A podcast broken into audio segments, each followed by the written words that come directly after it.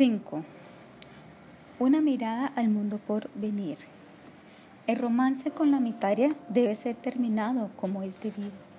Durante varios siglos, los talentos más prodigiosos del mundo se han aventurado yendo a lo más recóndito de la naturaleza material y han embolsado grandes volúmenes de datos acerca de la materia y las energías, elaborando know-hows para aplicarlos buscando la manera de facilitar y romantizar nuestra vida en el planeta.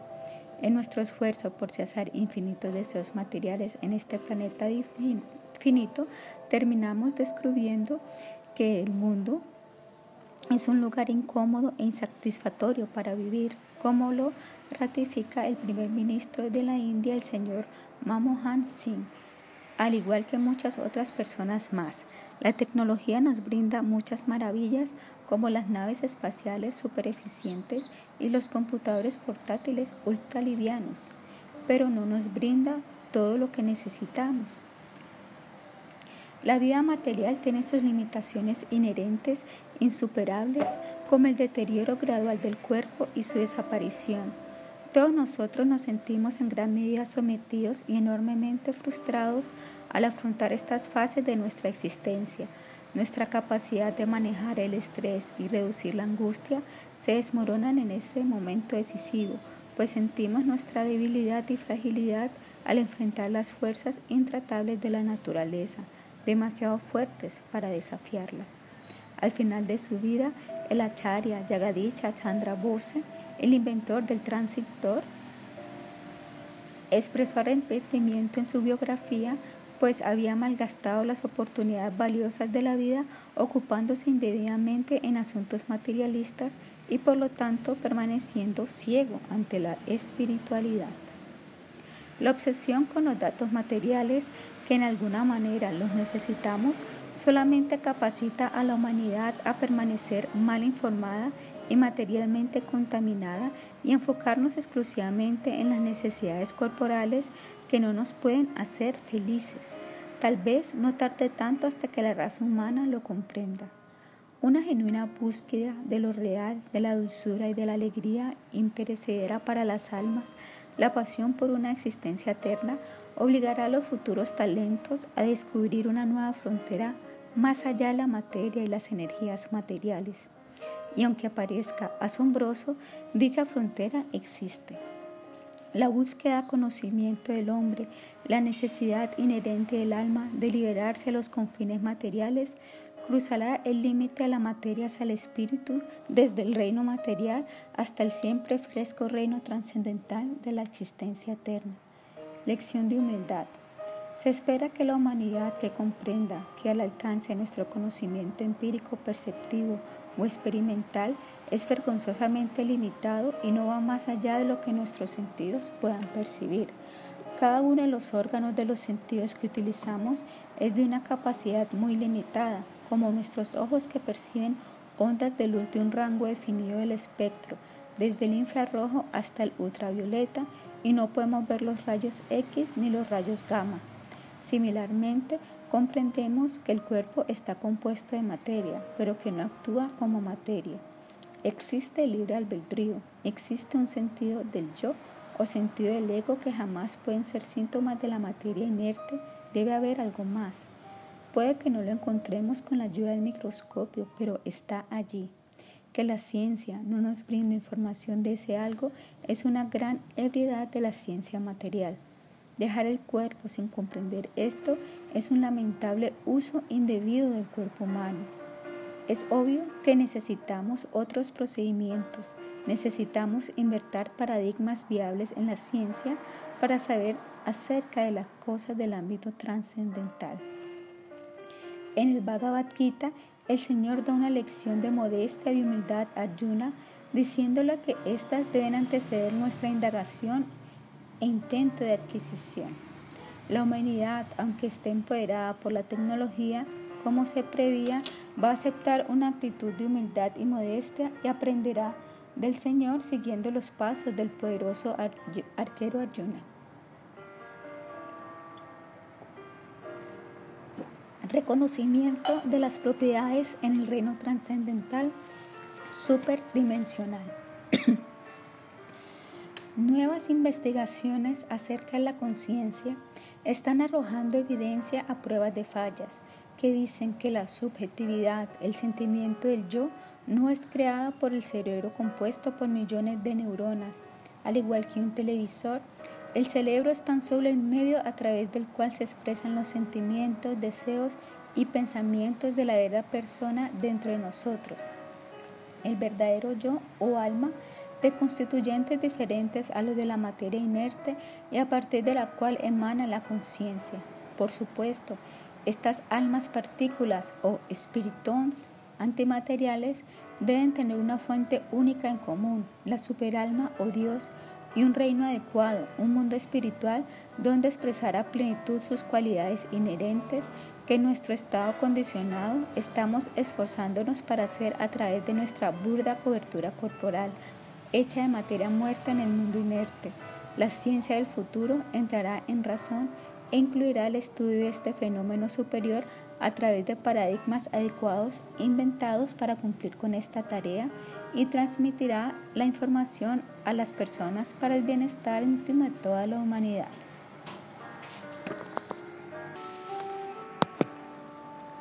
Grandiosa transición del conocimiento especulativo a la verdad absoluta. Hasta ahora nos hemos deleitado inventando postulados especulativos para explicar los fenómenos mucho ya del alcance de nuestra comprensión, como la aparición del cosmos, de la vida, de las especies. Tratamos de ocultar nuestra ignorancia con mantas de mentiras, con ideas fabricadas, con apariencia de ciencia o teorías científicas. Este milenio iniciará una transición para la humanidad de ideas especulativas falsas de los frágiles mortales a la verdad absoluta revelada en las escrituras por la suprema personalidad de Dios. Desbastadas por la misma ciencia, las ideas fabricadas encontrarán su lugar justo en los nichos de la historia y dejarán de contaminar a la juventud y ya no la engañará haciendo de sus valiosas vidas, regalo de Dios, una pérdida de tiempo debido a las inútiles actividades materiales. Se dice que al final la verdad siempre triunfará sobre la falsedad. En esta ocasión también se logrará. La meta de la civilización debe cambiar de las comodidades corporales al desarrollo de la conciencia. La obsesión hoy en día es hacer una carrera mediante el trabajo duro y dedicar completamente toda nuestra vida y sus energías vitales a saciar las propensiones corporales. Pero todos quedan espantados al descubrir que finalmente, de forma palautina, el cuerpo le dirá adiós. Puede parecer que el cuerpo es algo que genera mucha dicha, pero también tiene sus desventajas insuperables, como su tendencia a enfermarse, la disminución de su poder y la destrucción. Es más, sumergirnos en los placeres corporales el, algo que oscurece nuestra conciencia y nos sitúa en el estado de animalismo, aun cuando los procedimientos para obtener placer sean altamente sofisticados. Así, una civilización basada exclusivamente en el principio de las comodidades corporales en última es molesta para todos y es un intento en vano. Además, degrada al individuo y a la civilización en su totalidad. Todos los rasgos más finos y sublimes comienzan a disminuir y las malas cualidades se incrementan. La humanidad del futuro se concentrará más en desarrollar la conciencia o en descontaminarla y purificarla, en lugar de buscar la felicidad superficial a través de la interacción entre el cuerpo material y la materia muerta. La conciencia contaminada de alguien es un obstáculo para llegar a la plataforma del verdadero placer o bienaventuranza, al igual que un paciente infectado con microbios perjudiciales no puede sentirse feliz. La vida no es el producto de reacciones químicas accidentales, sino eterna y sublime, y nosotros tenemos la oportunidad de reeternizarnos al utilizar adecuadamente esta máquina del cuerpo para un propósito más elevado la autorrealización a través de la realización de Dios es llegar al centro, al corazón de la civilización. es lograr la meta de la civilización humana y todos sus principios educativos, sociales, políticos y culturales deben basarse en esta elevada meta. El descubrimiento del milenio, la fuente suprema de todo. La ciencia material está tratando de unificar todas sus teorías en una sola. Posible o no, es seguro que nunca se formulará una teoría estableciendo cada uno de los fenómenos manifiestos ante nosotros, como el amor, la dicha o la compasión.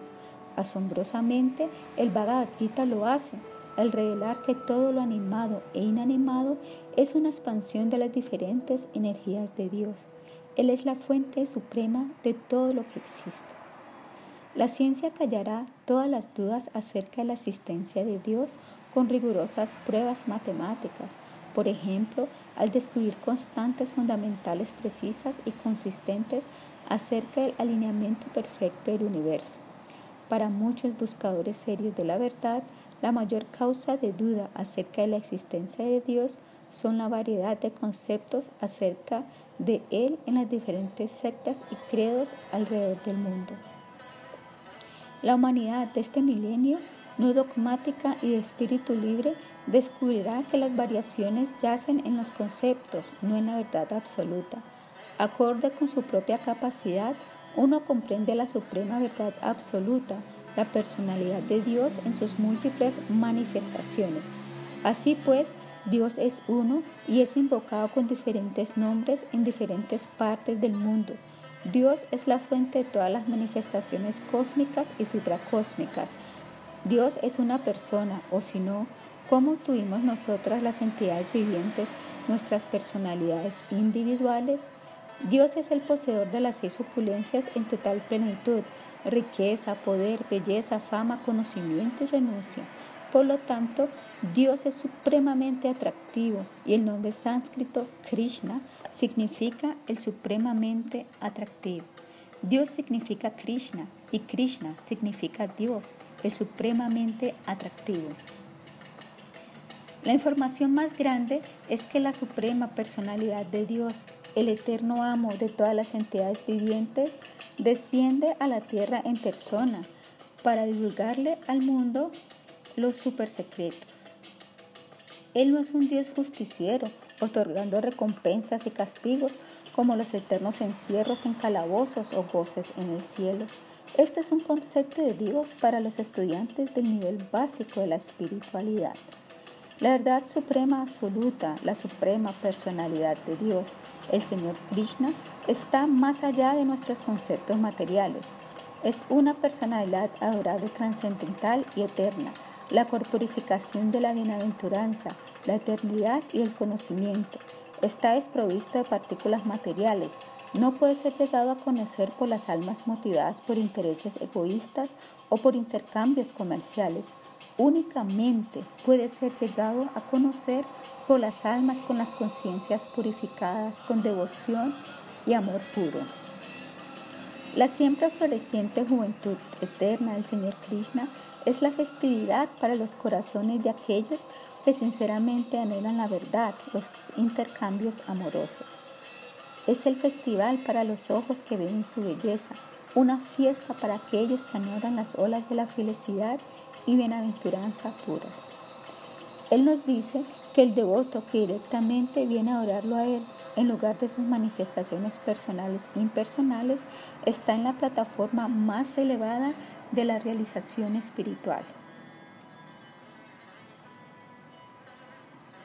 La comunidad científica y académica si está lista para aceptar la verdad, la causa primordial de todas las existencias, encontrará suficientes razones para aceptar al Señor Krishna como el controlador cósmico, incomprensible para los procesos materialistas, como la experimentación basada en la percepción burda de los sentidos, el Señor Supremo puede ser conocido y obtenido a través de la ciencia de la devoción, la ciencia de la conciencia, la ciencia de las almas enseñadas tan agradablemente por el Señor Chaitanya. viendo la sofocante presión materialista actual, una ciencia del futuro que lo abarque todo será capaz de dar incentivos positivos para que la humanidad del futuro no gaste su forma humana de vida en esfuerzos inútiles, centrados en comodidades externas del cuerpo perecedero hecho de carne, sangre y agua, es tan solo una cobertura, sino que sacie sus corazones purificándolos y llevándolos a una relación amorosa y directa con el Ser Supremo, recobrando la vida eterna, inmortal, llena de bienaventuranza.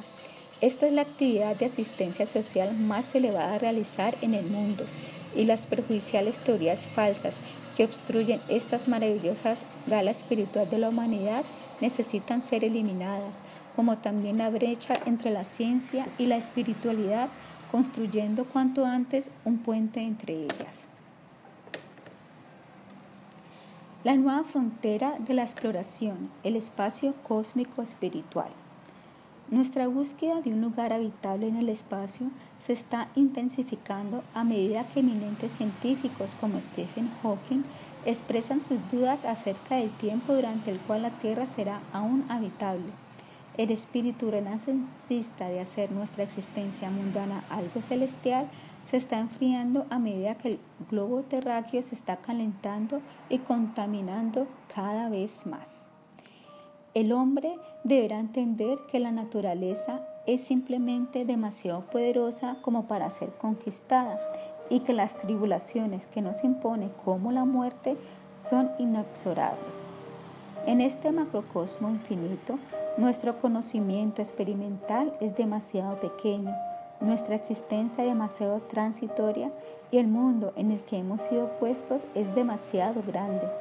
En el Bhagavad Gita, el Señor Krishna nos informa que esta naturaleza material tiene su contraparte antimaterial o espiritual, que más allá de este cosmo material pasajero, el espacio material, existe un cosmo eterno, mucho más vasto que este dominio material es el mundo antimaterial en el espacio cósmico infinito. No exactamente los planetas celestiales, situados dentro de la esfera material en diferentes ubicaciones, que al igual que los universos materiales, son temporales. Contrario a un espíritu de duda y desconfianza, la humanidad, en una cantidad cada vez mayor, probará su factibilidad y quedará embelesada con las inimaginables opulencias y características allí eternamente manifestadas. Del renacimiento materialista al renacimiento espiritual. Como las diferentes naciones alrededor del mundo están aceptando al supremamente hermoso Señor Supremo y están deleitándose y experimentando dicha espiritual pura mediante el proceso devocional como nunca lo habían hecho, la transmisión de sus experiencias causará una futura expansión de la conciencia de Krishna que abarcará toda la tierra, toda la humanidad, incluso a otras entidades vivientes. Este es el movimiento de Sankirtana, que entraña el proceso amoroso que endulzará el corazón, el canto de los santos nombres, introducido por la encarnación dorada, el Señor Sri Chaitanya Mahaprabhu. El canto individual y el colectivo aflojan los grilletes que la naturaleza material le impone a las almas condicionadas, las libera eternamente el repetido ciclo de nacimientos, enfermedades, vejez, muertes, reinstala las almas en sus posiciones constitucionales originales que el deslumbre de la materia y sus artefactos no será todo lo que podamos obtener en la permanencia temporal en este mundo, sino que podamos obtener lo impensable, incluso conquistar la muerte. Revolucionará las ideas de la humanidad futura de espíritu libre, emocionará las mentes de las almas realmente aventureras. Con seguridad, esto pondrá en marcha otro renacimiento de nivel superior, el renacimiento espiritual para esta época, para el mundo entero, que durará, como ha sido predicho por las escrituras, los siguientes diez mil años. No es ninguna ilusión, sino el transcurso razonable de la indagación humana, partiendo de la revolución materialista, llegando a la revolución espiritual, como lo predijo Sri Chaitanya Mahaprabhu mismo, lo cual se durará con seguridad. Si en la reserva del Señor hay diamantes, zafiros, oros, etc., ¿por qué deberíamos terminar saqueando simples trozos de hierro? Para comenzar nuevamente este renacimiento novedoso, espléndido sin comparación alguna, puramente sublime y espiritual, que descontaminará a la humanidad, la reespiritualizará y creará una nueva era en la civilización. El mundo necesita los mismos pioneros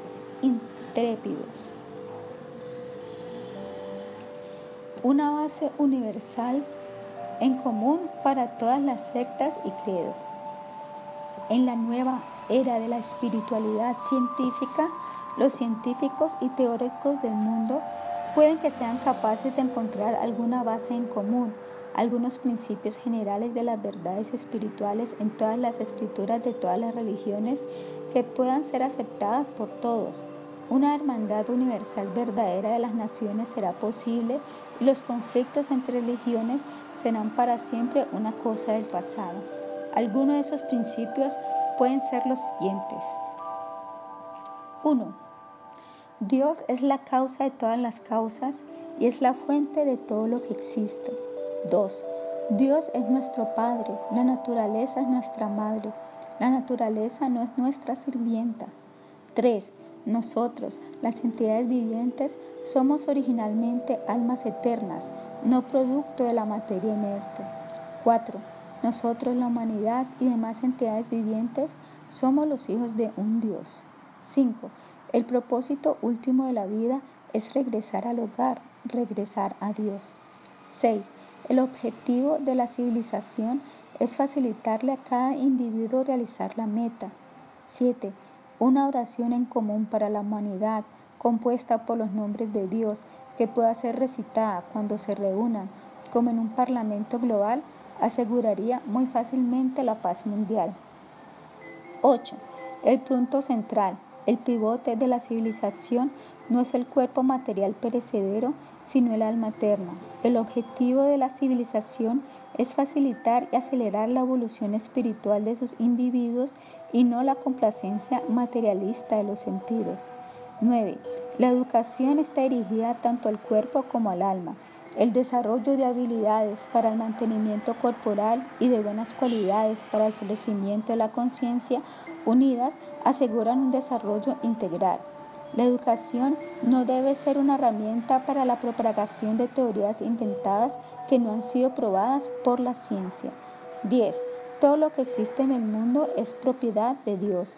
Todo ha sido creado con el propósito de servir a Dios, incluyendo las energías del cuerpo, mente, intelecto, alma, la materia, las energías materiales y sus subproductos. En las décadas recientes se han formado algunas organizaciones para asegurar la amistad entre las religiones y la paz mundial, como la United Religions Initiative, ISCON, Global Soul, el Parlamento Mundial de Religiones, entre otras, lo cual es un signo positivo. Un mundo verdaderamente unido, basado no en cuerpos de colores, sino en las almas, como la ciencia, la nueva era, se mezcla con la espiritualidad científica, se espera que la comunidad científica desarrolle una verdadera percepción de la realidad. Los individuos no son sus cambiantes y transitorias vestimentas, la forma física, material burda llamada cuerpo, sino que son las almas eternas no materiales que habitan en su interior. Así como los hombres con diferentes vestimentas no se pelean entre sí para establecer una supremacía, las almas, al adoptar diferentes clases de cuerpos dados por la madre naturaleza, son las mismas entidades espirituales sin rasgo alguno para la discriminación de bajo o alto o cosas por el estilo. Sila Prabhupada concluyó que la causa principal de los problemas para alcanzar la paz mundial es el erróneo concepto que hacen que el cuerpo sea considerado el ser. Las personas son almas, no son los cuerpos pasajeros y todas las almas son partes integrales del ser superconsciente supremo, el Señor Supremo, y no productos de la materia. Todos los seres confinados en el mundo material, ni que hablar de la humanidad, son originalmente almas cubiertas por formas físicas de diferentes clases, ajustadas a los estados evolutivos de su conciencia. Así como una madre dispone diferentes tipos de vestimentas para sus hijos de acuerdo a sus edades y gustos, la naturaleza material coloca a las almas en diferentes tipos de cuerpo de acuerdo a sus estados de conciencia. Las almas no son producto de la materia, provienen del cielo espiritual y a la humanidad del futuro educada así espiritualmente las peleas por adoptar cuerpos en diferentes territorios de la tierra una pequeña partícula de polvo en la vasta extensión del mundo material y le parecerá disparatado y sin sentido. Se espera que la humanidad sea lo suficientemente sabia como para finalmente eliminar los misiles intercontinentales dotados con armas nucleares colocados alrededor del mundo apuntándose los unos a los otros. El sueño de la humanidad de una verdadera nación unida, un gobierno global, sea por lo tanto una segunda una segura realidad algún día. Himno internacional es posible. A medida que el mundo se convierte en una aldea global sin fronteras, podemos esperar que se cree un gobierno federal plural en los siglos por venir. En la sociedad cosmopolita del futuro, de seguro sentirá la necesidad de tener un himno internacional.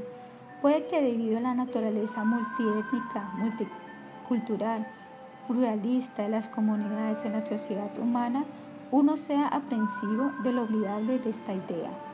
Esto puede ser fácilmente superado si le enseñamos a la humanidad científicamente la verdadera naturaleza de nuestros seres.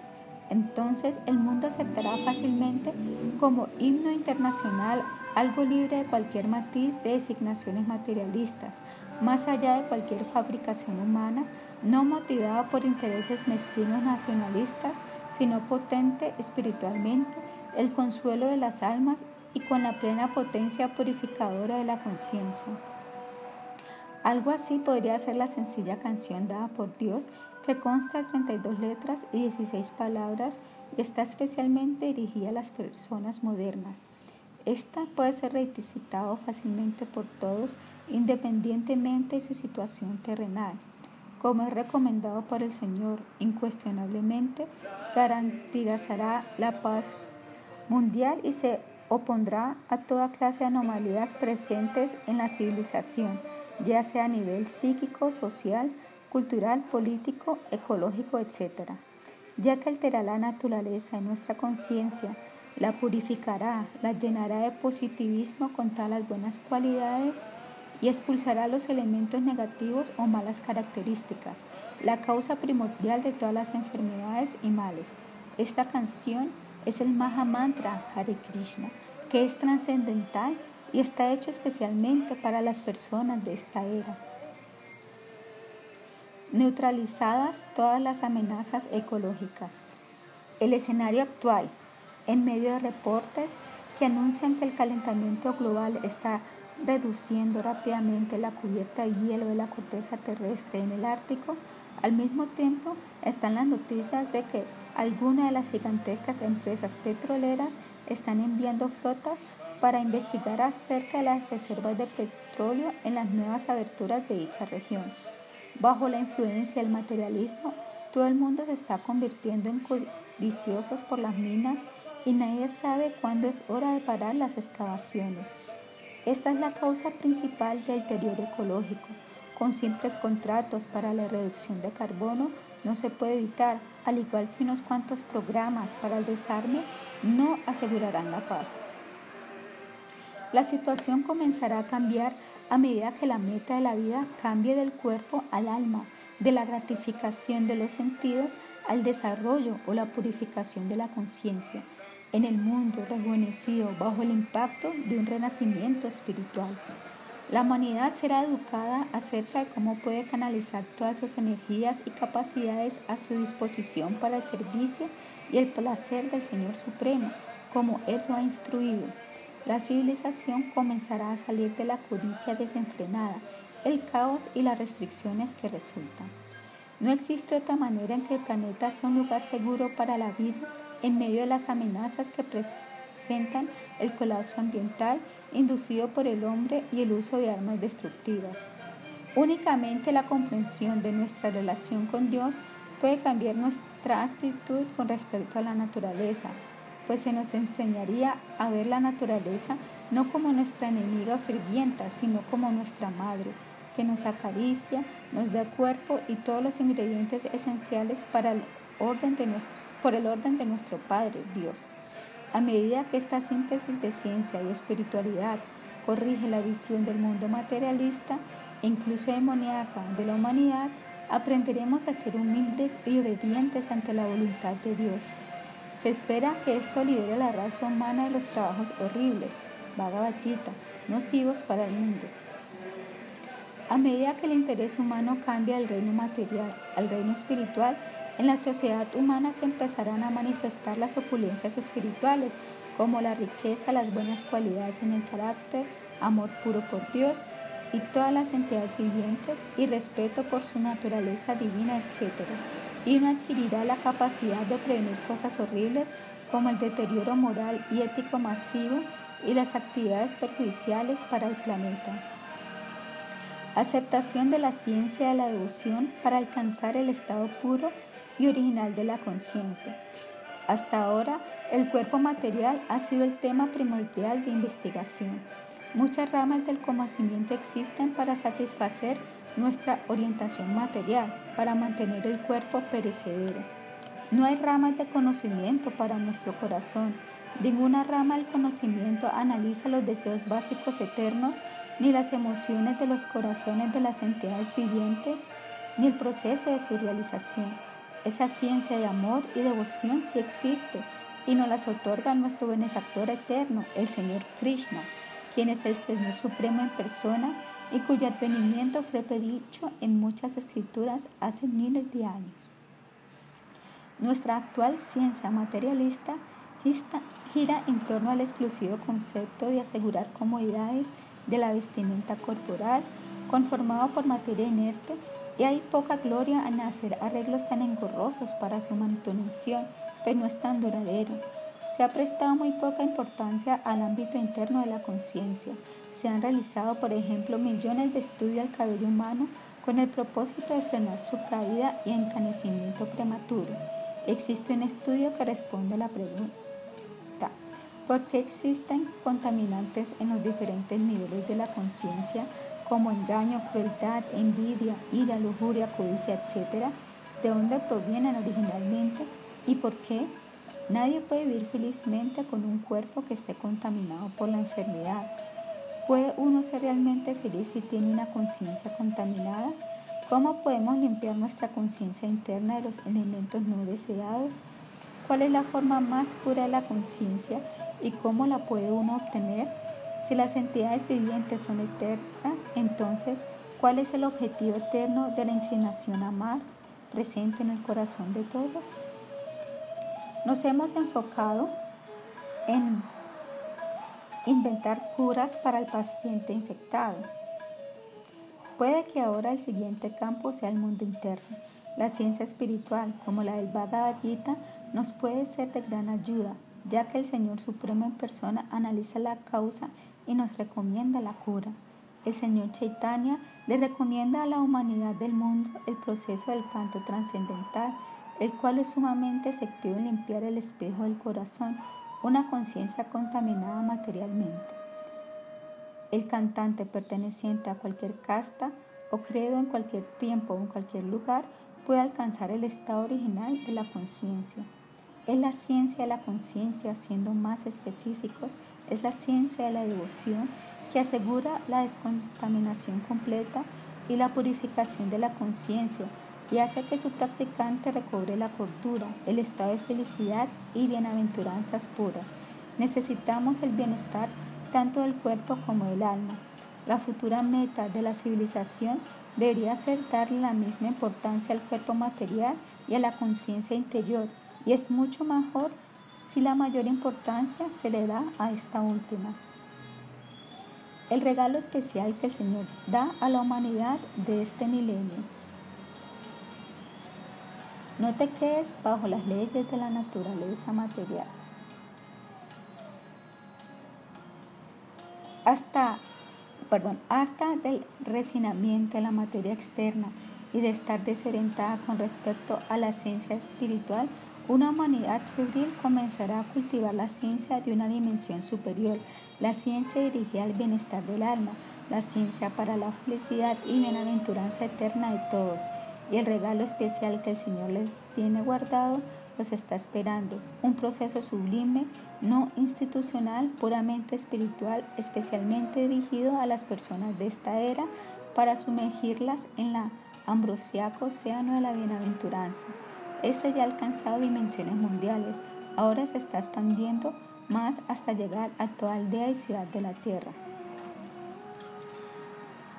Conversación de su divina gracia, Bhaktivedanta Swami Prabhupada, conversación 7 de julio de 1976, Washington, D.C.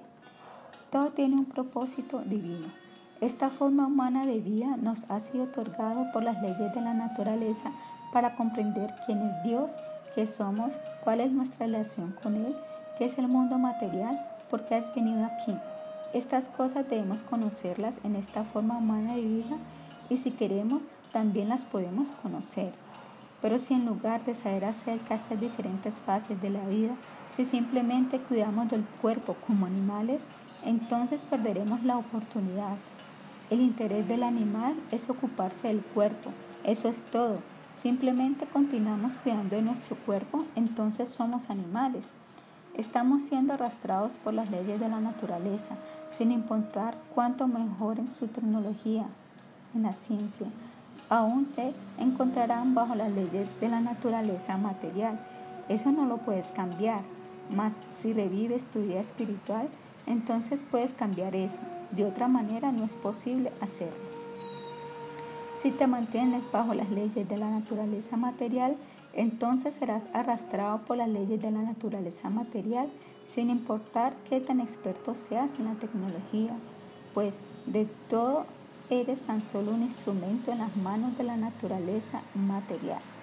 Prakita Gunai Karmani Sarvaha Ahan Kara Katadam Iti Yate Bhagavad Gita 327 Erróneamente ustedes están pensando, yo lo soy todo.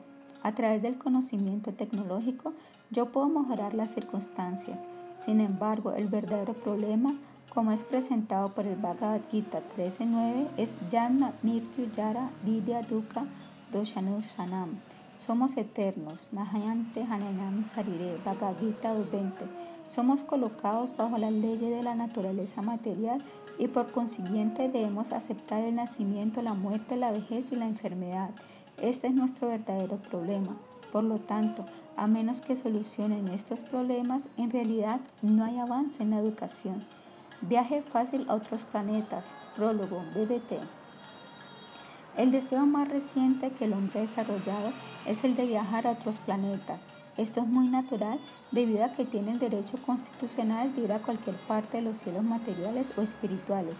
Ese viaje es muy tentador y emocionante debido a que esos cielos están llenos de ilimitados globos de variadas cualidades y están ocupados por todo tipo de entidades vivientes. El deseo de viajar allí puede satisfacerse a través del proceso de yoga como medio para trasladarse a cualquier planeta que uno desee posiblemente a planetas donde la vida no solamente es eterna y dichosa, sino donde también hay múltiple variedad de energías disfrutables. Todo aquel que pueda alcanzar la libertad de los planetas espirituales no necesita volver jamás a esta tierra miserable de nacimiento, vejez, enfermedad y muerte.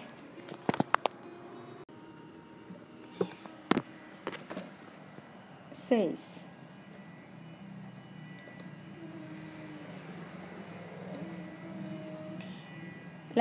Capítulo 2. La manifestación cósmica.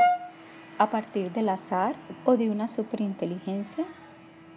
No puedo creer que nuestra existencia en este universo sea solo un episodio del destino, un accidente de la historia, algo incidental en el gran drama cósmico. Paul Davis. Argumento.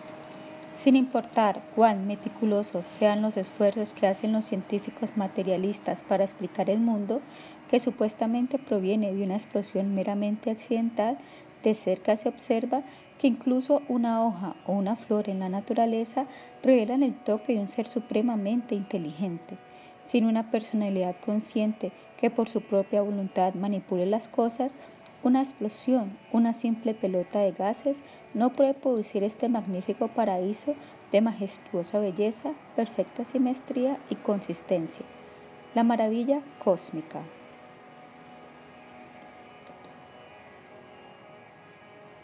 Oh Arjuna, todo lo que quieras ver, obsérvalo de inmediato en este cuerpo mío.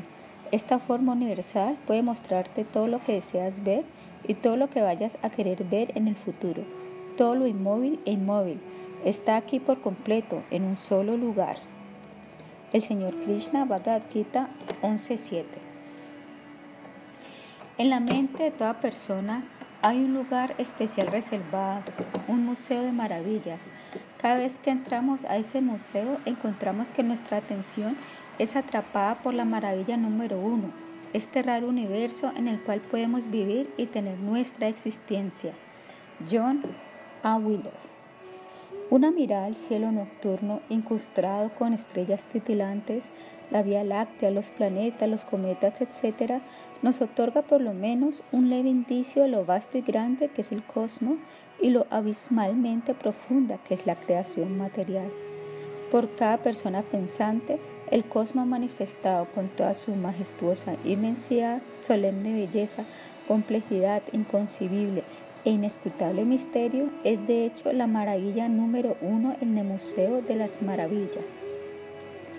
¿Cómo se manifestó? ¿De dónde proviene? ¿Y por qué? ¿Tiene algún propósito o es simplemente un producto al azar? ¿Interacciones mecánicas accidentales de la materia y de las fuerzas? El cosmos es demasiado inmenso, la inteligencia humana demasiado pequeña. El espíritu de comprender lo incomprensible es un gran rasgo de la naturaleza humana, mas no nos debe hacer ciegos con respecto a la realidad fundamental de la falibilidad humana, la restricción de las facultades y las limitaciones de nuestros sentidos. Einstein confesó que la inteligencia humana es demasiado pequeña para comprender la inmensidad y la complejidad de la naturaleza.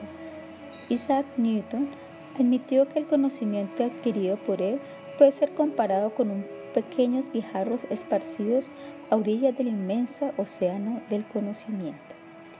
Predecir un modelo teórico como el Big Bang de colosales fenómenos de la naturaleza del cosmos, abarcando trillones y trillones de años luz, y volvernos eternamente manifiestos y no manifiestos en orden cíclico, es riesgoso, ya que en cada paso se puede incurrir en fallas, pues sin duda alguna somos demasiado pequeños, propensos a cometer errores, con capacidades intelectuales demasiado limitantes para llevar a cabo esta tarea, similar a que una bacteria tratara de medir e inferir acerca del Océano Pacífico o de la ciudad de Nueva York.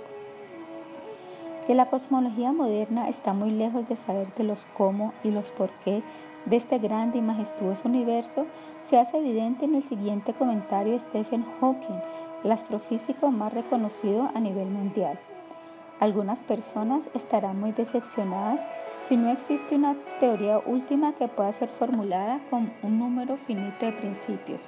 Yo solía estar en ese grupo, pero he cambiado de opinión. Estoy complacido de que ahora nuestra búsqueda de comprender llegará a su fin y que siempre tendremos el desafío de hacer nuevos descubrimientos. Sin esto nos estancaríamos.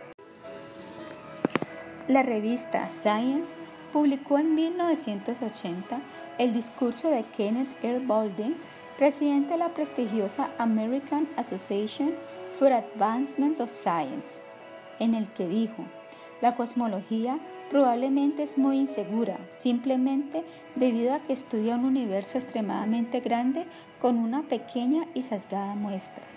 Realmente es tan fácil sacar tan crudas inferencias de manera tan concluyente como que una explosión accidental dio luz a este ordenado universo, un universo raro, como a Einstein le gustaba llamarlo. El universo es tan vasto y nuestra inteligencia tan pequeña. Incluso algunas partes diminutas del cosmos, una pequeña gota de agua sobre nuestro planeta Tierra, una flor que se abre, una hoja de árbol, el ojo de un ser humano o hasta el componente más minúsculo, un átomo de complejidad incomprensible ¿Exhiben acaso de manera confiable los signos de que proceden del azar? Vamos a comprobar.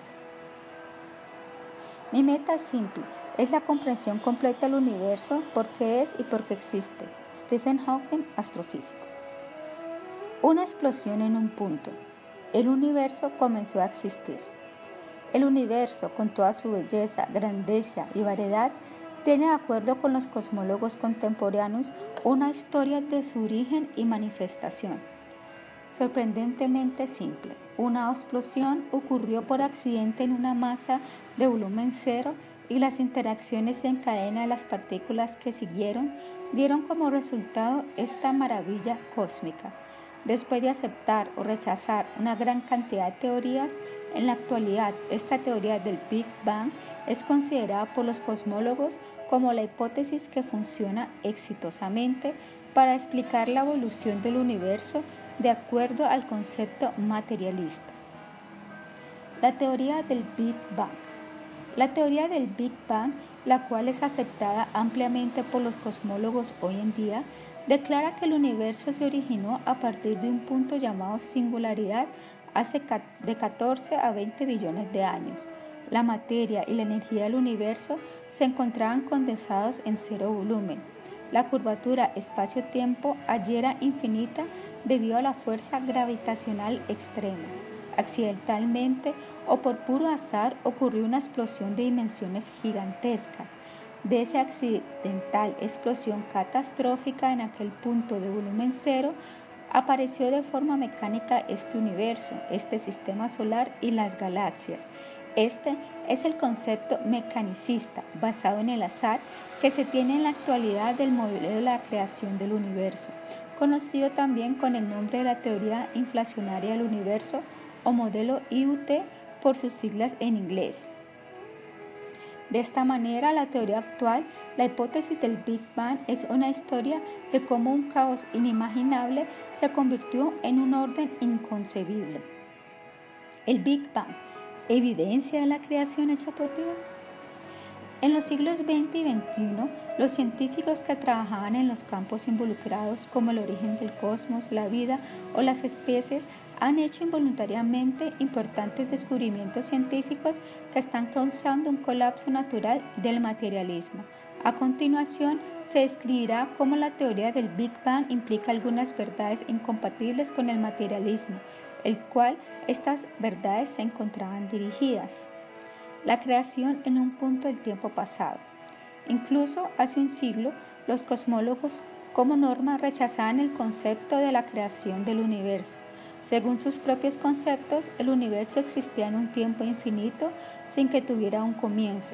Era tan solo un conglomerado de materia interactuando y transformándose mecánicamente por la eternidad. No hubo un momento específico en el cual el universo empezara a surgir. Así podían fácilmente solucionar el problema de la inevitabilidad de la inteligencia que implica una creación con un propósito y llena de significado. Por primera vez en la era moderna, la teoría del Big Bang prueba con evidencia convincente que el universo actual en el cual vivimos no tiene existencia perpetua, sino que comenzó a existir en un punto determinado del tiempo y tiene una historia de su origen. Así la cosmología allana el camino para el colapso del concepto de un universo eterno y apunta a la creación. 2. El universo gigantesco surgió de la nada o cero, o de cero. De acuerdo con la teoría del Big Bang, el universo antes inexistente comenzó a existir a partir de un punto sin volumen, una fuente semejante a un punto de cero volumen. La masa y energía del universo entero estaban concentradas en ese punto que tenía cero volumen, una fracción del tamaño de un protón equivalente a nada. La materia en todas sus formas conocidas no estaba allí, así que todas las leyes de la física que gobiernan la materia en ese entonces no tenían efecto. A partir de este cero caótico, super minúsculo, virtualmente nada, surgió este maravilloso macrocosmos con su asombrosa variedad. Esto es en extremo inquietante para los especuladores materialistas una creación inimaginablemente gigantesca, compleja, compleja, increíblemente fantástica, que aparece la nada, no compagina con la filosofía materialista o el dogma del ateísmo.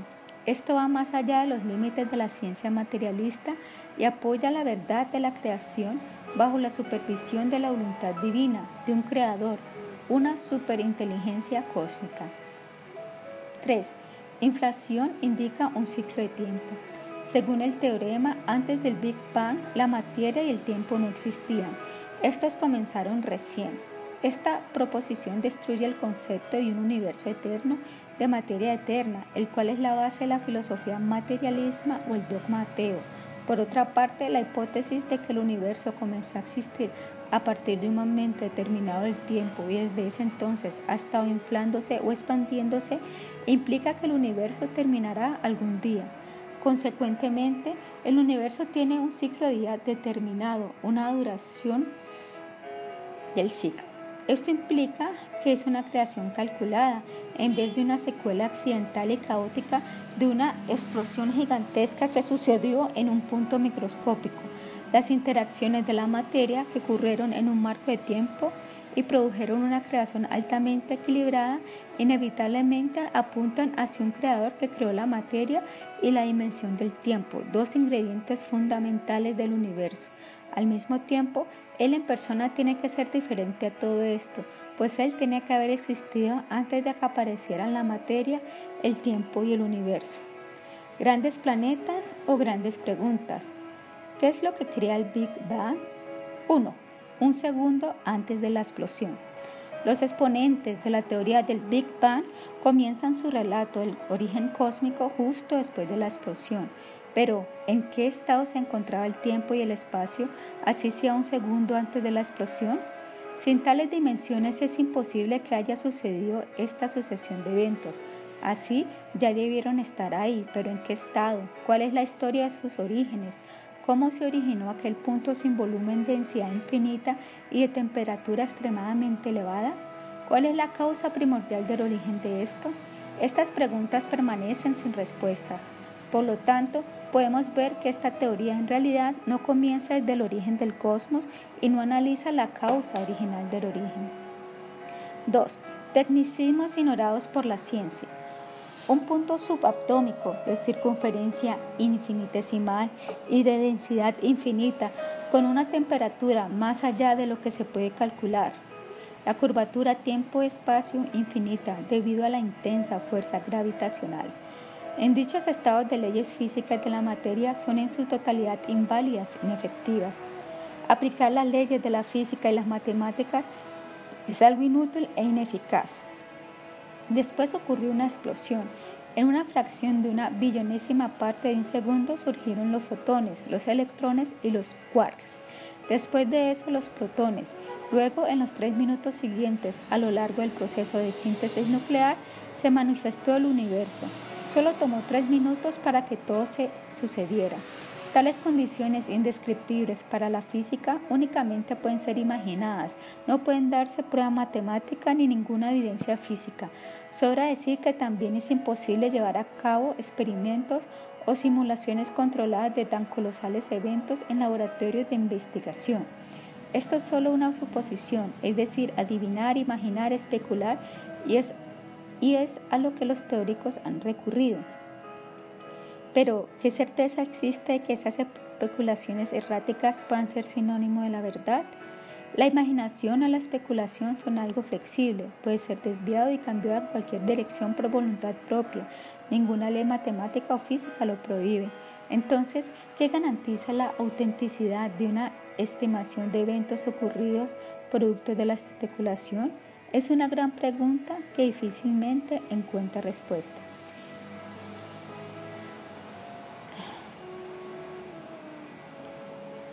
Imagen. Lo que no sabemos. Las crudas confesiones de los científicos.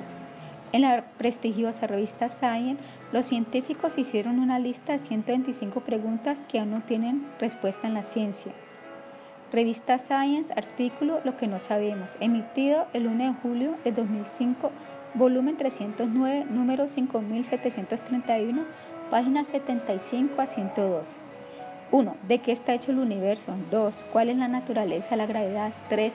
¿Por qué el tiempo es diferente de las demás dimensiones? 4. ¿Existen componentes más pequeños que los quarks? 5. ¿Cómo se forman los planetas? 6. ¿Estamos solos en el universo? 7. ¿Sirven de base los principios más profundos para la incertidumbre cuántica y la no localidad? Fin de la imagen. 3. El temido problema de la seguridad. De acuerdo con los cosmólogos como Stephen Hawking, el universo nació de una singularidad. El primer paper importante de Hawking, escrito con la colaboración de Roger Penrose, buscaba probar si la teoría general de la relatividad propuesta por Einstein es correcta. El universo en expansión tuvo que haberse originado de una singularidad, un punto matemático adimensional. ¿Qué es esta singularidad en cosmología? Según la enciclopedia, una singularidad es un lugar en el cual la densidad de la materia y la curvatura del espacio se vuelven infinitas y se considera que no tiene significado en una teoría física. Este es un fenómeno que no se puede describir con las matemáticas, donde todas las leyes de las matemáticas y la física y todos los cálculos enloquecen. Es como tratar de dividir cero entre 1 o 5 o entre 50 entre trillones ilimitados. Ningún matemático puede predecir lo que obtendremos, es simplemente imposible de resolver. Por lo tanto, informar acerca de la singularidad inicial del universo es algo a que los cosmólogos modernos le temen. Un sinnúmero de ideas contradictorias entre sí son presentadas, pero ninguna de ellas ha ganado credibilidad. En su libro The Large Scale Structure of Space-Time, Stephen Hawking y J.F.R. Ellis destacan que parece un buen principio la predicción de una singularidad por parte de una teoría física indica que la teoría se ha roto. El verdadero punto de la creación, la singularidad, está fuera del alcance de las leyes físicas que se conocen en la actualidad. Sir Bernard Lovell, profesor de radioastronomía en la Universidad de Manchester, describió los problemas relacionados con la singularidad en la cosmología, son preguntas de suma importancia en el pensamiento moderno. Las preguntas más grandes siguen siendo cómo, por qué y cuándo apareció o tuvo lugar el fenómeno de la singularidad, de dónde provino. Mientras se encontraba haciendo una película del origen del universo, de acuerdo con esta teoría, el científico Stephen Weinberg expresa su punto de vista con respecto a este inconveniente de la teoría. Desafortunadamente no puedo comenzar la película en el tiempo cero ni con una temperatura infinita.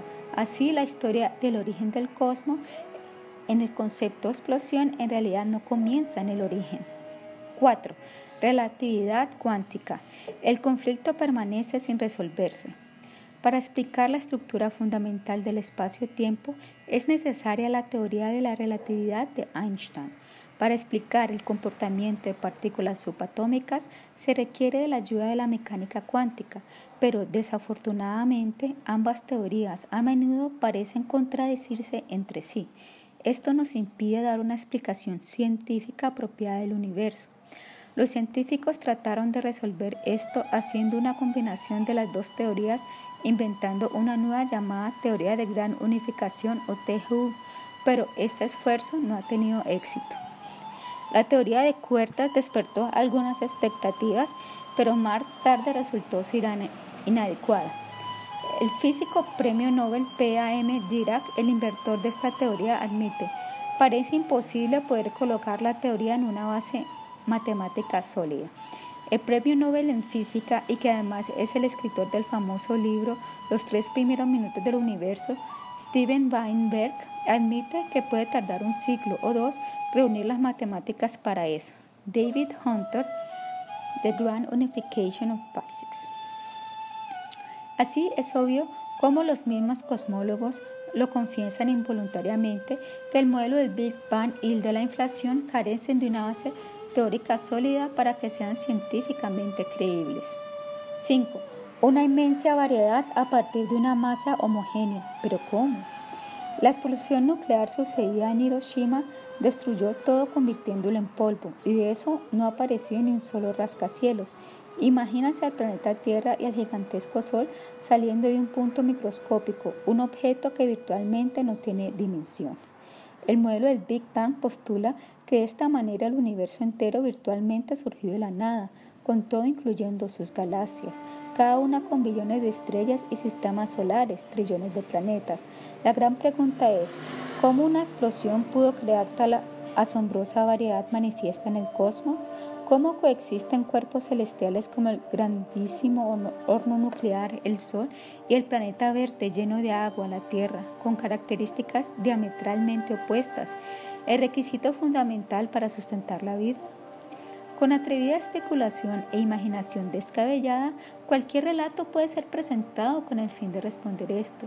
Por eso, eso será aún peor llegando incluso al borde de la fantasía. 6 cómo una explosión crea orden y ley? Estamos familiarizados con varias clases de explosiones, pero ninguna de estas ha traído orden o producido leyes perfectas. El hombre tiene la experiencia de las explosiones de las bombas atómicas y de hidrógeno, del griso, de los volcanes, del gas natural, de las explosiones solares, etc. Lo que se observa es que tienen efectos destructivos, Suelen hacer daño mientras están ocurriendo, desintegran y destruyen todo lo que esté a su paso y los humanos temerosos siempre tratan de evitarlas. Pero hay una sorprendente excepción. Mientras que todas las explosiones destruyen, la gran explosión del Big Bang creó este hermoso y ordenado universo a partir de una pila caótica de átomos. Una explosión mucho más compleja que una explosión nuclear bajo el suelo produciendo una mega ciudad como Nueva York. ¿Pero cómo? La galaxia y el sistema solar. La teoría de la formación de las galaxias, escribe el famoso premio Nobel y astrofísico Steven Weinberg en su libro Los primeros tres minutos. Es uno de los grandes problemas pendientes en la astrofísica, un problema que hoy en día parece estar muy lejos de su solución. Aunque parezca increíble, la cosmología de la actualidad aún tiene que dar una explicación verdadera de la formación de los cuerpos celestes, como las galaxias y el sistema solar, que sea convincente para los mismos cosmólogos. La manera exacta en que de una gigantesca explosión y su subsiguiente caos puedan formarse las galaxias no es algo claro para nadie, ni siquiera para quienes elaboran la teoría. Sir Fred Hoyle, reconocido astrónomo a nivel mundial, Aceptó la teoría del Big Bang, pero aún así cuestionó muchas paradojas que queda esta teoría ciega al azar. En su libro, él expresa una de esas dudas con respecto a la formación de la galaxia. La teoría del Big Bang sostiene que el universo comenzó a existir con una singular explosión, pero como puede verse, una explosión simplemente lanza y dispersa la materia, mientras que misteriosamente el Big Bang ha producido el efecto contrario, ha hecho que la materia se agrupe en forma de galaxias. Ahora ha comenzado a hacerse públicas sus dudas. Muchas de ellas han comenzado a hablar abiertamente de la evidencia refutable de la existencia de Dios. En el último año del pasado milenio, 1999, la revista Science, en una sección titulada Ciencia y Religión, trajo la noticia bajo el título Reconocidos científicos contemplan la evidencia de Dios. La revista reportó que la AAS, una organización de científicos de gran reputación, organizó un simposio en abril de 1999 en el Smithsonian National Museum. El tema que se discutió fue preguntas cósmicas. En ese simposio acerca del misterio del cosmos estaban representados los científicos más eminentes de ese campo en el mundo, como Stephen Weinberg, Stephen Hawking, el cosmólogo Joel Pilmack, el físico de partículas Rosie Kolb, el astrónomo del Instituto SETI, Jill Tarter, John Lindsay, etc. Ellos admitieron que la teoría del Big Bang crea más preguntas que las que responde y la gran mayoría de las preguntas parecen no tener solución. Resumiendo las noticias del simposio, Know-How del Telegraph, 12 de abril de 1999, reportó la duda que surgió en los científicos.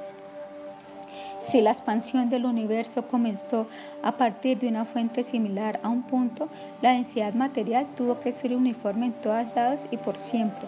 Y hoy en día el cosmos debería ser una masa homogénea. Entonces, ¿de dónde provienen las galaxias, estrellas y planetas?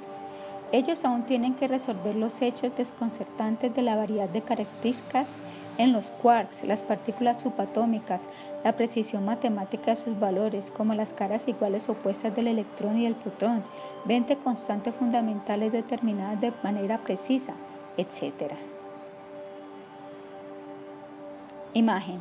Una explosión enorme puede que cree un globo gaseoso, pero ¿cómo puede hacer un hermoso planeta lleno de diversas formas de vida?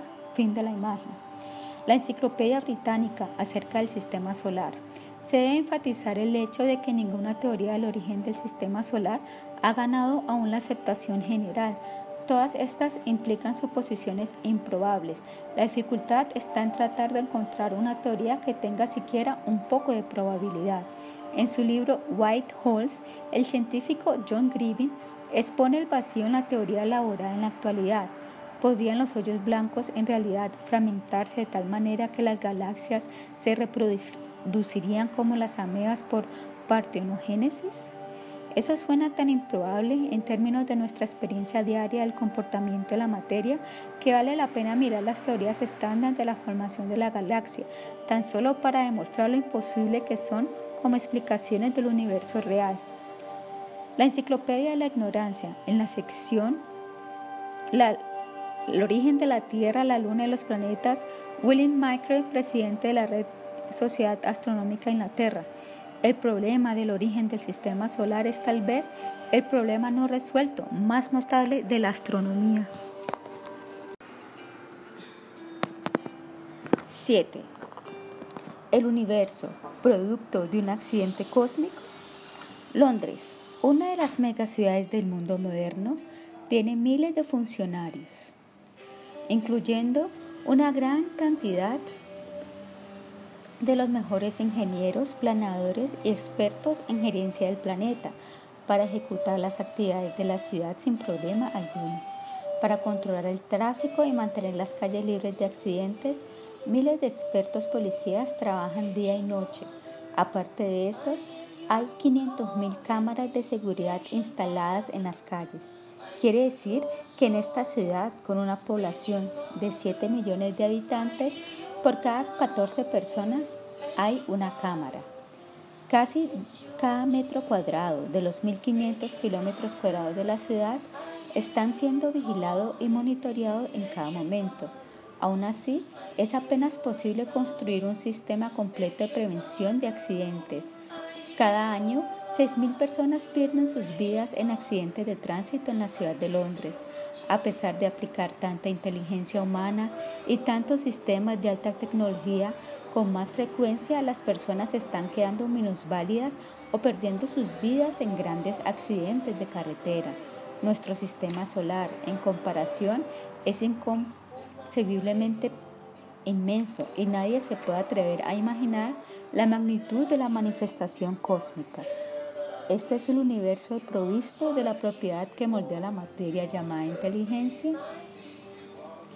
Si la Prabhupada tiene esto que decir, como este pequeño estado, pequeña ciudad, Londres, es una pequeña ciudad si la comparamos con el universo, no es nada, es un punto, pero hay tantas reglas, regulaciones y leyes y el Señor Supremo quien está manteniendo, creando este universo. ¿No hay leyes? ¿Cómo pueden pensar eso? Para una pequeña ciudad, una ciudad insignificante.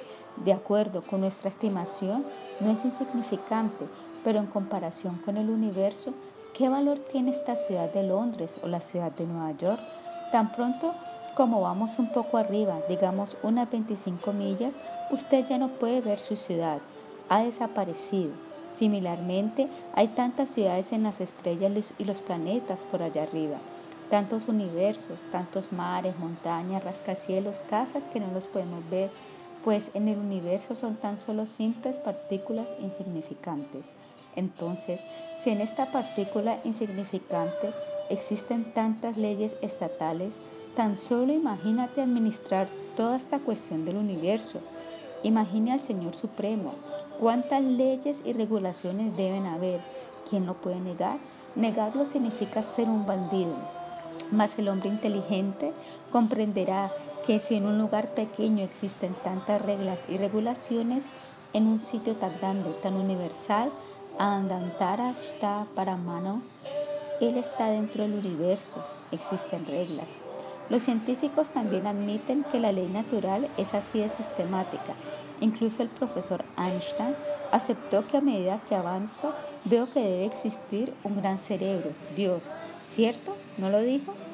Conferencia del Sriman Bhagavatam, Londres, 17 de agosto de 1971. La inteligencia manifiesta en la naturaleza.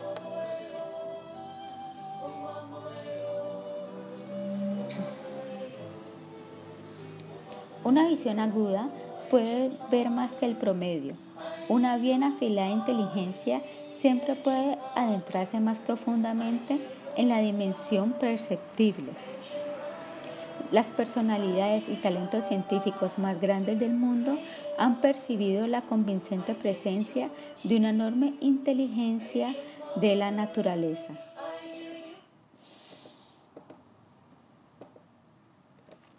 Isaac Newton vio caer una manzana de un árbol y descubrió la ley de la gravitación. Esto emocionó a las personas. Todo en la naturaleza, entonces, sigue la regla, la fuerza ciega la naturaleza. Sin embargo, Newton pudo ver mucho más allá. Detrás de la manzana y la gravitación hay una inteligencia haciendo posible la formación de ambos. Sus escritos lo demuestran. Desde el siglo XX, los científicos comenzaron a preguntarse acerca de la presencia de una inteligencia detrás de las leyes, como en el caso de la manzana. En primer lugar, ¿cómo y por qué dicha manzana tan deliciosa y nutritiva fue creada? En ciencia es un hecho bien reconocido que la materia y la energía en el mundo natural no son independientes. Estrictas leyes deterministas de precisión matemática las gobiernan para que se comporten de cierta manera, haciendo posible el actual patrón del mundo al cual estamos acostumbrados. La ley periódica de la química, desarrollada por Mendeleev y Meyer, especifica las reglas y un orden específico que los elementos materiales, los átomos, siguen en la naturaleza. Nada está por encima de las leyes de la naturaleza. Para interpretar de manera correcta las partículas elementales y varios eventos naturales, aparentemente impredecibles y un comportamiento aleatorio, los teóricos han desarrollado procedimientos y fórmulas. La teoría del principio de certidumbre, enunciada por el físico Heisenberg, nos da una fórmula para medir la perturbación cuántica aleatoria de la posición el momento de una partícula. La incertidumbre en el momento de una partícula por la incertidumbre en su posición es igual o mayor a la constante de Planck sobre 4pi. Además, en la teoría del caos, para formular metódicamente el comportamiento caótico en los sistemas que tienden hacia el caos, el teórico Mitchell Feigenbaum determinó ciertos patrones coherentes involucrando cantidades que ahora son conocidas como números de Feigenbaum. Incluso apareció una teoría llamada la teoría de las catástrofes, presentada por primera vez en 1968 por el matemático francés René Thom.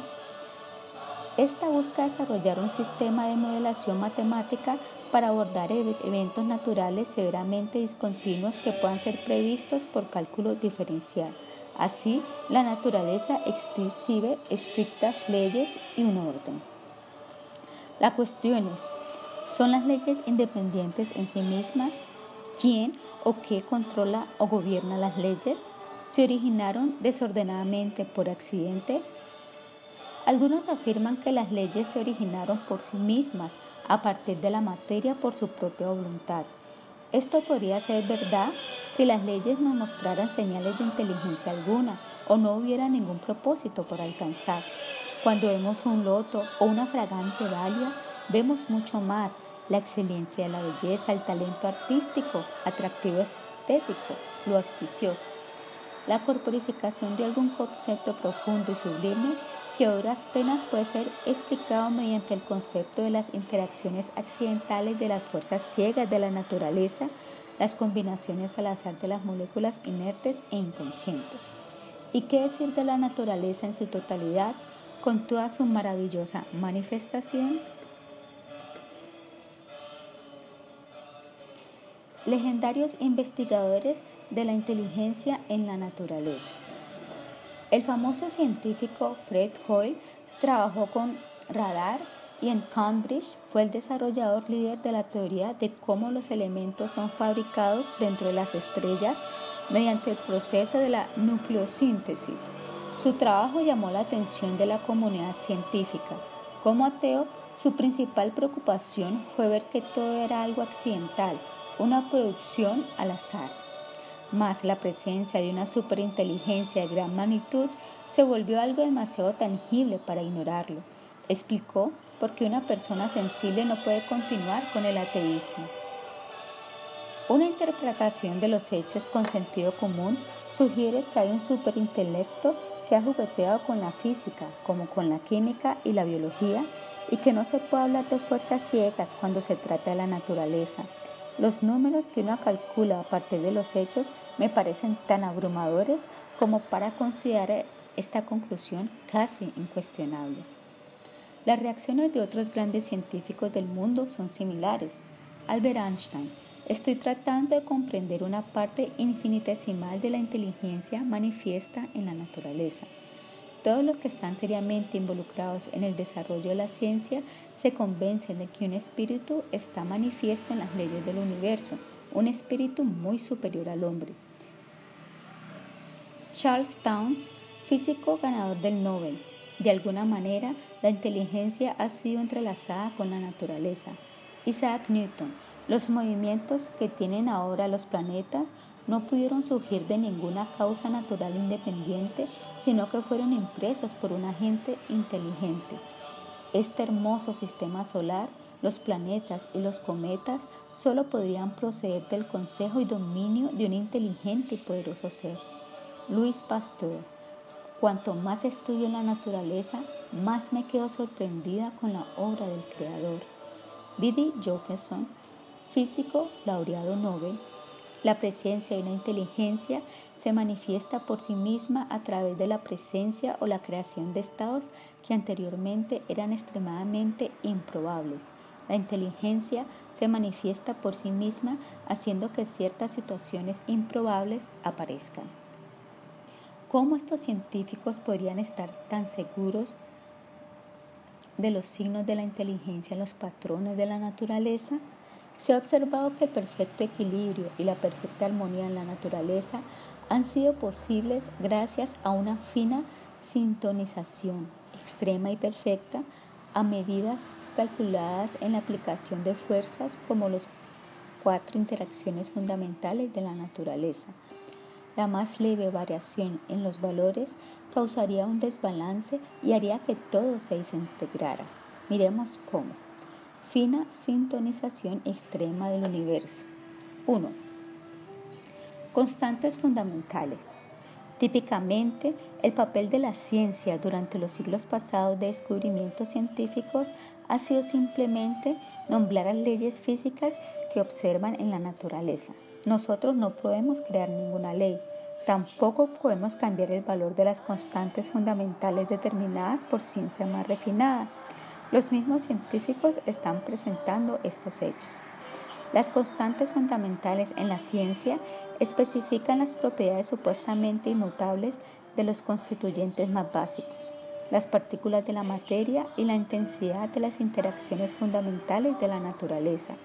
Estas exhiben valores de cantidades constantes en las ecuaciones matemáticas que describen las leyes de la naturaleza y se asume que tomarán los mismos valores numéricos todas las veces en todas partes del universo. Sus valores exhiben cálculos precisos esenciales para definir la composición del universo y de forma concluyente niegan la posibilidad de la evolución al azar como resultado de los eventos que ocurrieron en el estado caótico inicial del universo. Un cambio fraccional en el valor de cualquier constante importante traería consigo un fuerte desequilibrio, nada más que estragos para el universo. Los científicos están diciendo que incluso si la constante de gravitación G fuera más pequeña por 0.000001 o una millonésima de su valor actual, entonces el tamaño del Sol sería mucho más pequeño por atraer menos masa y terminaría al año de su formación. Por el contrario, si el valor de G fuera mayor por una millonésima, el Sol se hincharía convirtiéndose en un globo gaseoso, nunca brillaría y concluiría su existencia tras una duración muy corta. Similarmente, el más leve cambio en la carga del protón o del electrón haría que todo el universo estuviera cargado positiva o negativamente. ¿Qué pasaría si la constante de Planck fuera diferente? Sentimos el calor que hay en el fuego o los rayos del sol debido a que irradian energía electromagnética. En la física se asume que la energía es irradiada no como ondas, sino como pequeñas unidades mesuradas, cada una llamada cuanto. Este principio ha sido el cimiento de la teoría cuántica. Max Planck notó que en la energía radiante emanada como cuantos hay un valor determinado que no cambia y por lo tanto es llamada la constante de Planck. Como se muestra en la tabla, el valor es insignificante, pero es uno de los índices fundamentales e inmutables de la naturaleza y es vital para la definición actual de la radiación de la energía. En cualquier situación con radiación involucrada, si la energía de un fotón se divide entre su frecuencia, el resultado siempre será igual a esa constante. Todas las formas de energía electromagnética, es decir, calor, luz, etc., están gobernadas por las constantes de Planck, escribe un científico.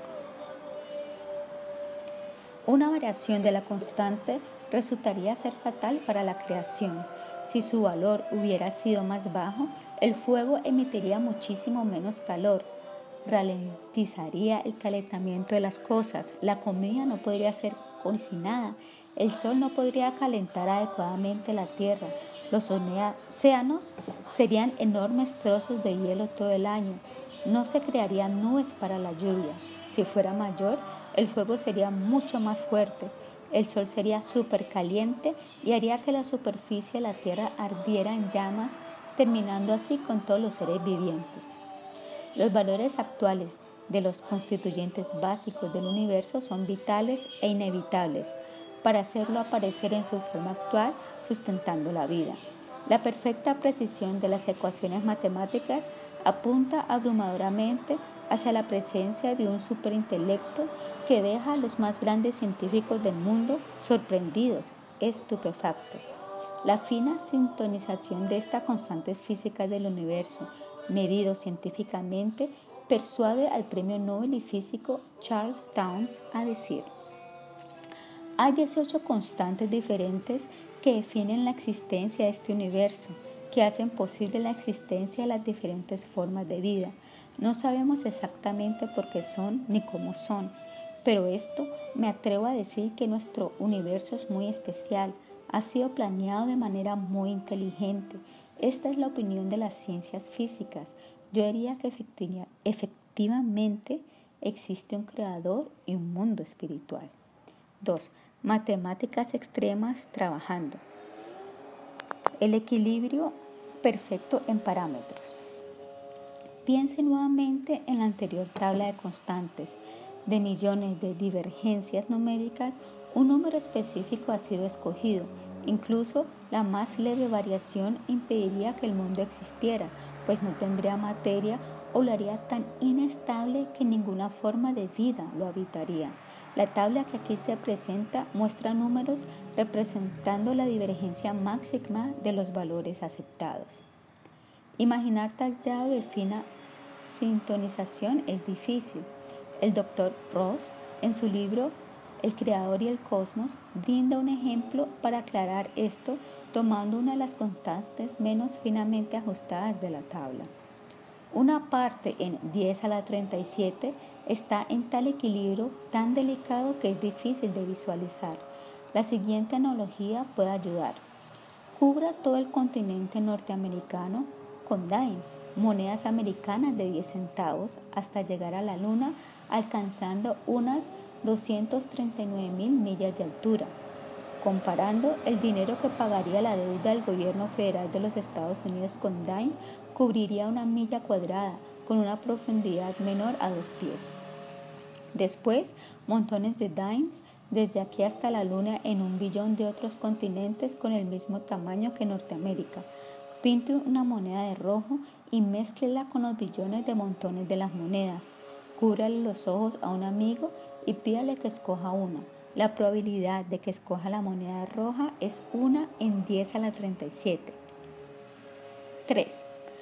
Cuatro interacciones fundamentales de la naturaleza. Mezcla útil, medida exacta. Las fuerzas o interacciones fundamentales de la naturaleza hacen la base de las teorías físicas de la actualidad. En esencia, son cuatro clases de interacciones y de acuerdo con estas, todas las fuerzas que hay entre los objetos materiales pueden describirse. Estas fuerzas son gravitatoria, electromagnética, interacción nuclear fuerte e interacción nuclear débil. Declarando lo importante que son sus valores determinados para los componentes más pequeños del universo, una enciclopedia moderna concluye lo siguiente. Para resumir, existen dos grandes fuerzas, la interacción nuclear fuerte y la interacción nuclear débil, interactuando dentro de un átomo tan pequeño que no las podemos ver. El núcleo es capaz de permanecer junto como un todo debido a los valores precisos de estas fuerzas. 4. La densidad de energía. Los científicos creyentes del naturalismo, que sostenían que todo evento natural es un evento ocurrido al azar, tuvieron que repensarlo gracias a los recientes descubrimientos en la astrofísica. Estudiando la información recogida recientemente por el telescopio de microondas, el Boomerang, establecido para examinar la reacción del fondo cósmico y los resultados de la inspección de la supernova 1A, los científicos han observado que la densidad de la energía en el universo es precisamente aquella que se necesita para su forma actual. A menudo descrita como antigravedad, esta densidad de energía proporcionada por una constante cosmológica se necesita para compensar la densidad de materia que hace falta, pero requeriría de una proporción extrema de fina sintonización. El reciente estudio Boomerang demostró que esta densidad de energía es exactamente lo que uno esperaría ver en un universo fijo. ¿Qué tan fina debe ser la sintonización aplicada a esta densidad de la energía? El profesor Eli Michael nos informa del cálculo exacto. Una parte en 10 a la 120, que es un, que es un valor numérico, observo, grandísimo.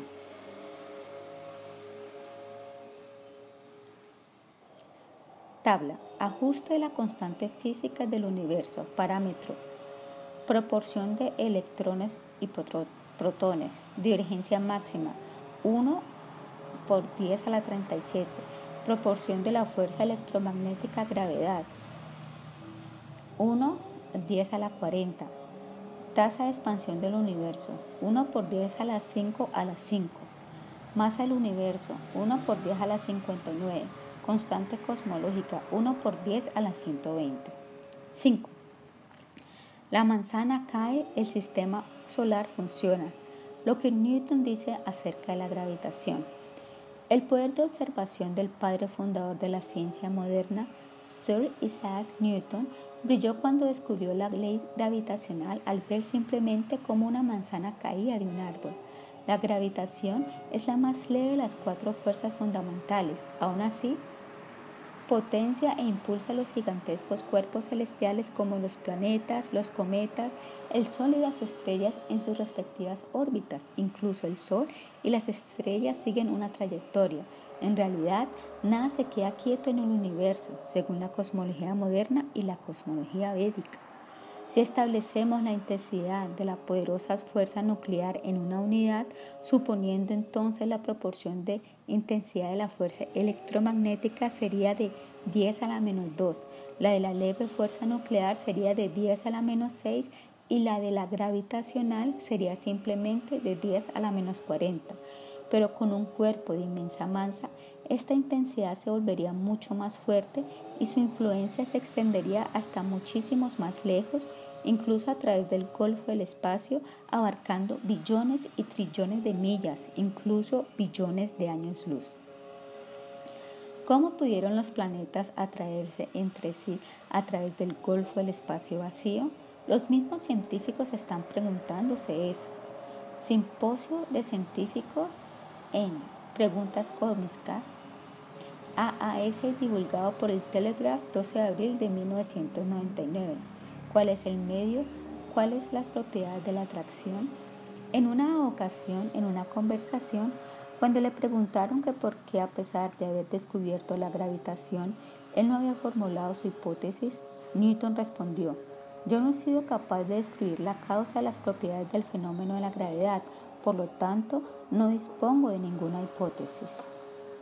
Ahora, los científicos asumen que una partícula llamada gravitón es la responsable de mantener la energía de atracción entre dos objetos y una onda gravitacional conecta a los cuerpos celestiales. Aún así, nadie sabe todavía cómo un ave migratoria, el charán ártico, vuela de un polo al otro, retorna cada año cubriendo una distancia de 36.000 kilómetros y llega a su destino de manera precisa. Similarmente, nadie puede lógicamente pensar que la medida del valor de esta fuerza que sostiene unidades cosmológicas como el sistema solar en sus precisas posiciones respectivas es simplemente un accidente. Semejando un reloj de alta precisión, los planetas orbitan en un sistema solar. ¿Qué tan preciso es este valor? Como se mencionó anteriormente, una variación de solo el 0.00001% o una millonésima del valor actual de G inflaría o desinflaría el Sol, reduciendo su duración de vida aproximadamente un año y haciéndolo perder casi toda su luminosidad e irradiación de energía, tan vitales para sustentar la vida. Además, si la gravedad fuera más fuerte, la atracción entre la Tierra y la Luna sería más intensa. Como consecuencia de esto, la poderosa atracción de la Luna tendría serios efectos extremos sobre las condiciones atmosféricas, volviéndolas mucho más volátiles y hostiles. La marea del océano sería más intensa. Además, el amoníaco y el metano excesivo se juntarían en la atmósfera de la Tierra con un efecto altamente dañino por la vida. Si por el contrario fuera menor, causaría cambios extremos en el clima. La atmósfera de la Tierra perdería cantidades excesivas de agua, lo que haría que la vida fuera imposible. ¿Qué dice el que lo descubrió? En su libro Filosofía Naturales Principia Matemática, Principios Matemáticos de la Filosofía Natural, conocido comúnmente como Principia, Newton inocentemente revela su opinión. La gravedad explica el movimiento de los planetas, pero no puede explicar quién puso en movimiento los planetas. Dios gobierna todas las cosas y Él sabe todo lo que se hace o todo lo que se puede hacer.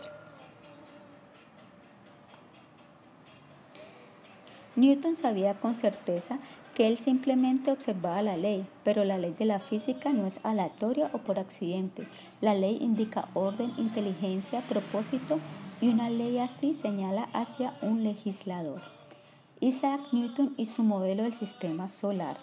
En la biografía de Newton hay relatos de muchos incidentes maravillosos, como cuando su perro tumbó una vela sobre papeles valiosos que contenían 30 años de investigación de óptica y Newton simplemente le dio palmaditas acariciándole su cabeza. Otro incidente que se cita muy a menudo es el siguiente.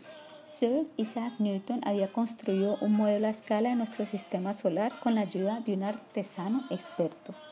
Este había sido colocado para su exhibición en una gran mesa de la casa de Newton. Su ingenioso diseño fue el centro de atención de todos los que iban de visita. Este era un modelo móvil, todos los planetas del sistema solar con sus varios tamaños y sus proximidades relativas se encontraban exhibidas en el modelo y al darle vuelta a una manivela, los planetas rotaban y giraban alrededor del Sol de manera precisa con las respectivas diferencias de su movimiento. Newton tenía un amigo científico creía que todo sucedía mecánicamente, que no existía ningún planificador con inteligencia. Un día, Mientras Newton se encontraba en su estudio, el amigo entró. De inmediato, el modelo que estaba sobre la mesa llamó su atención. Después de examinarlo por un rato, con gran admiración exclamó, ¡qué pieza tan exquisita! Una réplica exacta del sistema solar. ¿Quién la diseñó? ¿Quién la hizo? Sin siquiera levantar la mirada del libro, Newton y le respondió, nadie. El amigo estaba perplejo debido a la respuesta. Deteniendo su suspensión, se volvió hacia él y le dijo, Es evidente que no me entendiste. Yo pregunté quién fue el que hizo esto. Newton, disfrutando la oportunidad de enseñarle algo a su amigo ateo, en especial una lección, respondió con una seriedad fingida. Nadie. Lo que ves aquí solo sucedió. Es producto del azar. O estás bromeando o piensas que soy un tonto, replicó su amigo visitante. Su mecanismo, su detalle exacto a cada minuto hablan de una excelencia en la artesanía y un diseño que ha sido pensado a fondo. Alguien tuvo que planearlo y haberlo hecho, y sin duda alguna tiene que ser un genio. Quiero saber quién es. Dejando su libro de lado, Newton se levantó y colocó una mano sobre el hombro de su amigo diciendo, Mi querido amigo, no soy capaz de convencerte que este simple juguete no tiene diseñador ni creador. No es más que una versión enclenque de un sistema muchísimo más grande que tiene un grandioso y complejo diseño. Aún así, tú siendo un ateo, tienes la creencia de que el sistema original a partir del cual este modelo ha sido planeado surgió sin ningún creador o diseñador. Ahora dime, ¿qué clase de razonamiento te hace llegar a esta conclusión tan incongruente? El amigo se quedó estupefacto buscando en vano una respuesta.